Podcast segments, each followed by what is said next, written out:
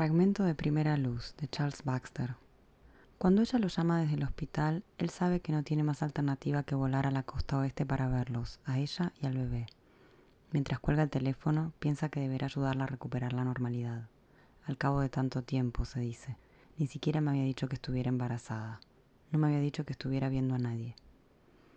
Al cabo de tanto tiempo, se dice finalmente capaz de completar la frase, después de los premios y las becas, Después de las alabanzas, la gloria y las calificaciones llenas de sobresalientes, después de todo eso, su hermana ha cometido una locura. Finalmente mi hermana ha echado todo a perder. En el aeropuerto de San Francisco, Hugh le da al taxista la dirección del hospital. El hombre le dice que serán 30 dólares porque el lugar está en las afueras. No importa, dice Hugh, lléveme. En el hospital se queda en la puerta sin que lo vean y observa a su hermana con el bebé en brazos. La almohada le enmarca la cabeza y hace pensar a Hugh en un limbo cuadrado de algodón. Procura no aspirar hondo. Los hospitales y en particular su olor antiséptico jabonoso lo asustan. La luz del sol penetra en la habitación e ilumina las patas de la cama. El bebé tiene los ojos cerrados. Bosteza mientras Hugh lo mira, extiende un brazo y flexiona los deditos.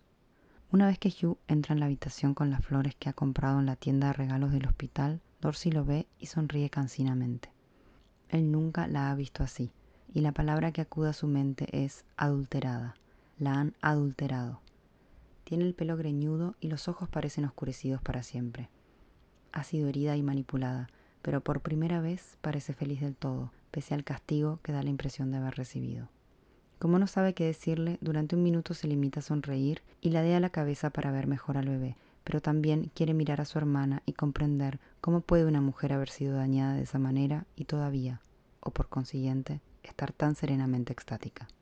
Supongo que esto necesita alguna explicación, le dice Dorsey. Hugh sacude la cabeza. No soy inteligente, le dice. Sabes que no lo soy. No tienes que explicarme nada.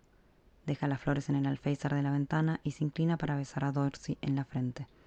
Siente la piel de su hermana cálida y lechosa contra sus labios. Tu hijo es muy hermoso, le dice. Se parece mucho a papá. Lo sé. Ella guarda un momento antes de preguntarle. ¿Te gusta el nombre? Noah. Hugh hace un gesto de asentimiento. Sí, me gusta. Es un nombre precioso. Gracias por venir, cariño, dice ella. Con la mano libre le estrecha la muñeca. Quiero decir que sin abuelos, sin padres, sin primos, eres el único, el único... La palabra es familia. ¿Sí? Bueno, en cualquier caso, gracias. De nada. Ella desliza la mano en la suya y sus delgados dedos le transmiten una minúscula carga sensual. No puedo quedarme más de un par de días, el tiempo justo para llevarte a casa y dejarte instalada. De acuerdo, el bebé está sano. Hoy nos iremos a casa. Hay algo que quiero preguntarte, dice Hugh, y examina el rostro de su hermana en busca de evasivas o de astucia. No ve el menor rastro.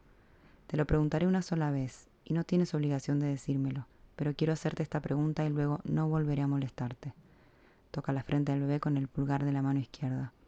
¿Me dirás quién es el padre? Dorsey mira la luz del sol que se extiende al pie de la cama. ¿Recuerdas que me llamaste y me preguntaste si me estaba viendo con alguien? En cierto modo dijiste que salía con esa persona. Hugh sacude la cabeza. No lo recuerda. A veces, en lo más profundo de la noche, borracho, llama a su hermana y no recuerda lo que le ha dicho. Me dijiste que estaba saliendo con alguien que tenía mala dentadura y que tal vez fuera alto, dice Dorsey. Te juro que no sé cómo lo supiste. No recuerdo nada de eso. No tienes por qué recordarlo, nunca lo verás, no lo permitiré. Es un hombre extraño, maravilloso, terrible. Te diré su nombre y no volveré a decirlo jamás, ¿de acuerdo? Él asiente. Ella dice el nombre, Carlo Pavorese. Luego cierra los ojos. Cuando vuelve a abrirlos, parpadea rápidamente. Hugh, que ha retrocedido, nota el calor del sol en los hombros y los brazos. Por la expresión de su hermana, comprende que ella aún podría amar al hombre cuyo nombre acaba de pronunciar.